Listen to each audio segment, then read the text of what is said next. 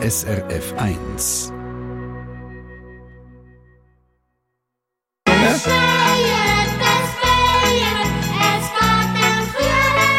Schon, oder? Aber habt ihr auch gewusst, dass Schneien und Beien genau das Gleiche bedeutet?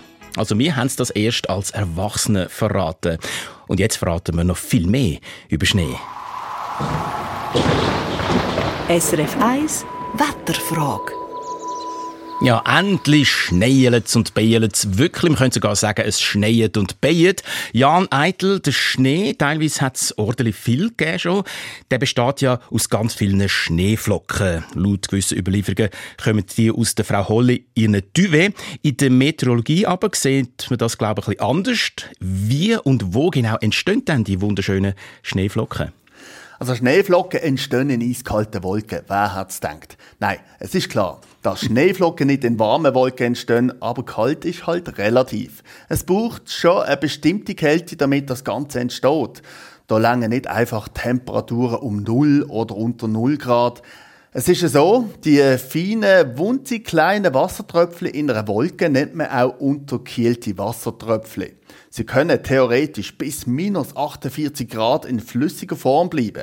Das geht aber nur, wenn die Luft absolut rein ist, also keine Schmutzpartikel hat. Aber in der Realität hat es von diesen Dreckpartikeln mehr wie genug. Mhm. Das können zum Beispiel Rußpartikel oder Staub oder auch Salzpartikel sein.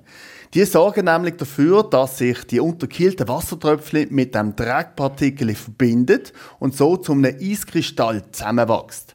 Die Bildung von diesen Eiskristall funktioniert aber erst ab minus 12 Grad oder kälter. Sofern es wärmer ist in der Wolke, wird nur Regen produziert. Dann verbinden sich zwar auch Wassertröpfchen mit diesen Schmutzpartikeln und das so lange, bis der Tropfen genug groß ist oder eben schwer ist, dass er als normaler Wassertropf aus der Wolke bis zum Boden geht.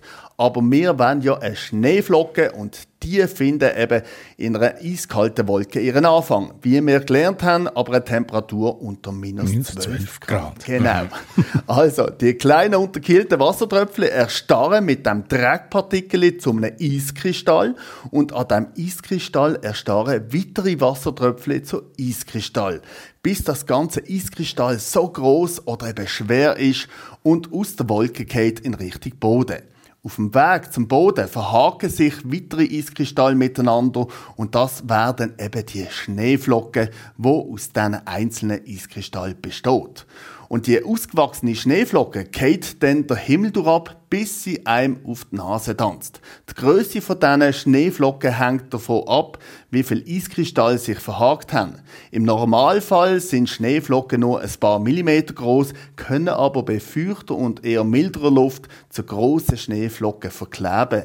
Im Extremfall können Schneeflocken sogar 10 bis 20 cm groß werden. Und im Guinness-Buch ist übrigens die größte Schneeflocke mit 38 cm drin. Die hat es in Amerika in Montana im Jahr 1887 gegeben. Aber frag mich bitte nicht, wie die Übermittlung ins Guinness-Buch stattgefunden hat. Tut mir schon ein bisschen sehr, sehr groß. 38 cm, das ist, glaube ich, nochmal 8 cm mehr als bei einer Langspielplatte an Durchmesser. Aber egal, ob riesig oder klein, das haben wir mal gelernt, Jan. Seit es auf unserer Erde überhaupt schneit, hat es nicht einmal eine Schneeflocke gegeben, die exakt gleich war wie eine andere. Ja, wahrscheinlich ist das so und äh, wenn, dann wäre es absolut Zufall. Kein Eiskristall gleicht dem anderen oder weil die Schneeflocken aus Eiskristall ja bestehen, gleicht auch keine Schneeflocke der anderen. So ist es aber auch übrigens beim Regentropf oder beim Hagel. Auch hier gibt es selten einen Zwillingsbruder. Hm. Apropos Regentropfen, Hagelkorn und Schneeflocken. Würde man die drei gleich hoch oben loslassen, kämen sie ja sicher nicht gleichzeitig bei uns unten an. Wie sehen denn die Geschwindigkeiten im Vergleich so aus? Das ist äh, natürlich auch abhängig von der Größe und auch vom Aufwind zum Beispiel. Der Aufwind, den lassen wir jetzt aber einmal weg. Fangen wir beim Hagel an. Ähm, äh, 1 cm Hagelkorn geht etwa mit äh, 50 km pro Stunde vom Himmel. Größere Hagel, zum Beispiel 5 cm große, kommt dann wirklich schon wie ein Geschoss vom Himmel mit etwa 100 km pro Stunde. Da gehen auch übrigens Autoscheiben locker kaputt. Dann haben wir den Regentropf. Regentröpfe hingegen sind da doch eher langsamer und sind selten schneller als 30 km pro Stunde. Und äh, bei der Schneeflocke sind wir doch nochmal deutlich langsamer unterwegs. Die Fallgeschwindigkeit von einer Schneeflocke liegt bei 2 bis 7 Kilometer pro Stunde. Da liegen wir also eher so zwischen Faultier und einem joggenden Mensch. Gehen wir also davon aus, dass die Geburtsstunde von einer Schneeflocke auf zum Beispiel 5 Kilometer Höhe stattfindet, dann braucht eine Schneeflocke bei rund 5 Kilometer pro Stunde genau eine Stunde, sofern sie nicht vom Wind gestört wird werden. Aber in der Realität hat es immer Wind in der Höhe. Auf- und Abwind oder auch Seitenwind. Schlussendlich tanzt die Schneeflocke wortwörtlich mehrere Stunden am Himmel, bis sie dann das Mittelland erreicht hat. Sie hat also einen langen Weg hinter sich, wo sie Form und Größe mehrmals ändert. Hm, man könnte sagen, so eine Schneeflocke ist ein richtiger Vagabund, bevor sie sich auf der Erde niederlässt. Wenn viele liegen bleiben, Jan, gibt es eine Schneelandschaft und die dunkt einem leislicher irgendwie als eine Landschaft ohne Schnee. Zu Recht oder hat man nur irgendwie das Gefühl, weil alles so weiss ist?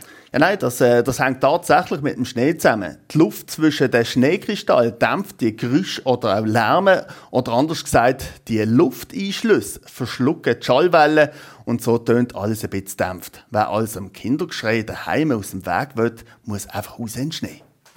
Wobei dort draussen sind vermutlich grosse Kinderscharen, die vor lauter Freude am Schnee lauthals lachen und geissen. Danke vielmals, Jan Eitel.